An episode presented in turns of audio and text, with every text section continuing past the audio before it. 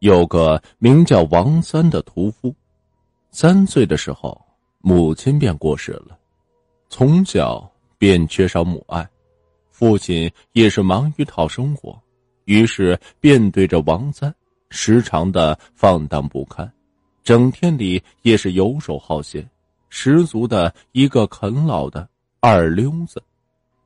王老爹由于常年劳累过度。落下了这一身的疾病，什么时候死在这茅房里，大家都不知道。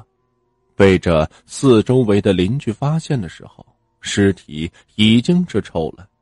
大家伙帮忙找了好几天，也不知道那王三跑哪里风流去了。最后，没办法，只能是这邻里呀相互搭把手，草草的便把这王老爹给埋了。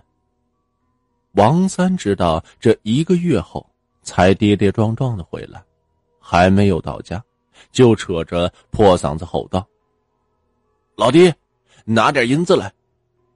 这次这家里却出奇的安静，邻里一个老头跑出来，就是一通大骂：“你个不孝的东西，你爹都去世了，你还找他要钱！”王三此时，这才知道，老爹已经死了好久了。王三也不说去这老爹的坟前看看，就在这家里一通的乱翻，翻出了好几个碎银子，撒丫子就又跑了。没几天，这家里啊就被这王三花的是一穷二白了，生活所迫，年近三十的王三，干起了这杀猪的行当。至少啊，不缺乏那肉吃。干了屠夫之后，也是三天杀猪，两天磨刀的，经常喝的是酩酊大醉。就这样过了大半年。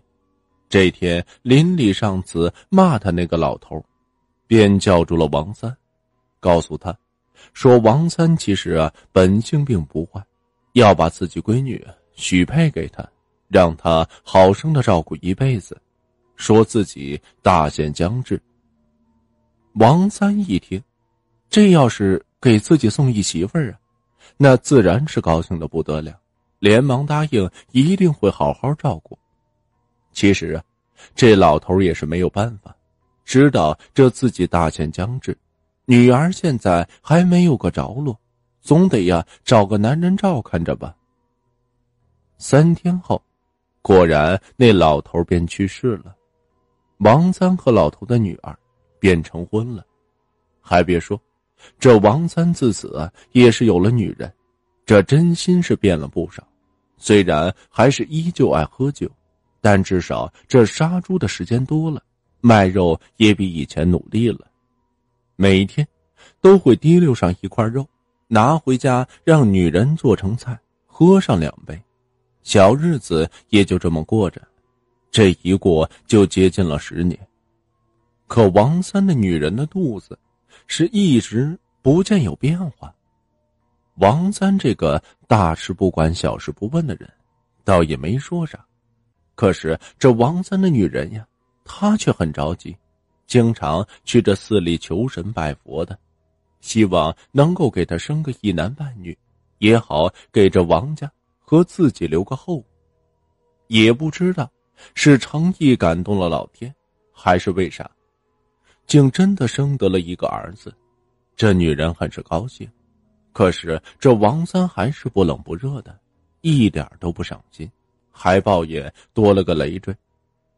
王三的女人也不说啥，一个人呀就负责照看着孩子。孩子满月这一天，王三还是摆了两桌，村里人都热心的来祝贺。席间，大家正喝得开心的时候，突然冒出了一个叫花子，边走边说自己是算命先生，便来到这王三的院子里。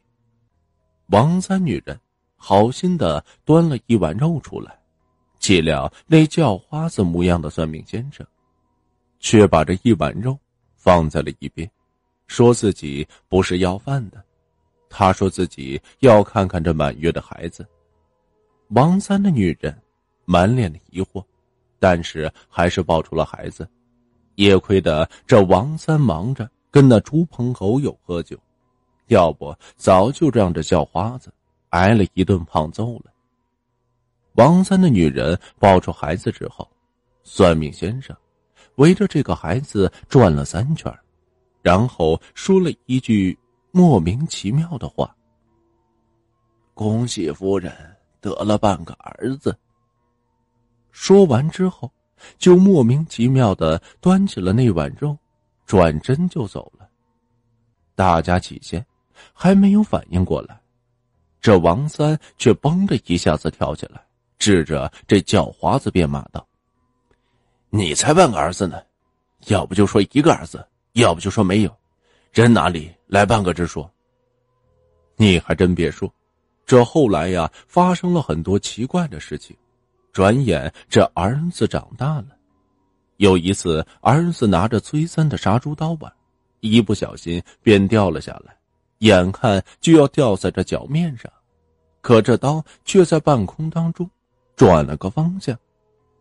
王三女人是虚惊一场，这王三的儿子时常啊还自言自语说着一些莫名其妙的话，并且每次在有危险的时候。好像是有双无形的手，在拖着这孩子帮他度过危险。越到后面，王三的儿子时常啊，便像一个疯子一样，魔怔了。可每次这些奇怪的事情都发生在屠夫王三不在的时候。王三在这孩子身边的时候，这孩子又一切正常。邻里老人都说。这孩子一定是沾染了杀不干净的东西。这王三身上啊，杀气重，那不干净的东西也不敢现身。再加上大家都想起了孩子满月的时候，那叫花子算命先生的话，于是这王三的女人便去找了个算命先生，跳了段大神，叽里咕噜的自言自语了老半天。最后，这算命先生说。说孩子身边呀是孩子前世的父亲，这孩子前世啊很早就夭折了。孩子前世的父亲由于自责自己呀没有照顾好孩子，思念过度而亡，在这阴间得知自己儿子投胎到了这里，于是便决定永世不得超生为代价，要来照顾自己的孩子。可是由于这屠夫王三。身上杀气太重，所以啊，只能在这王三不在的时候出现，救这孩子于危难之中。最后，请这算命先生放了这个孩子一马，让他再陪伴儿子十年，来弥补自己这上世的照顾不周，尽下自己父亲的责任。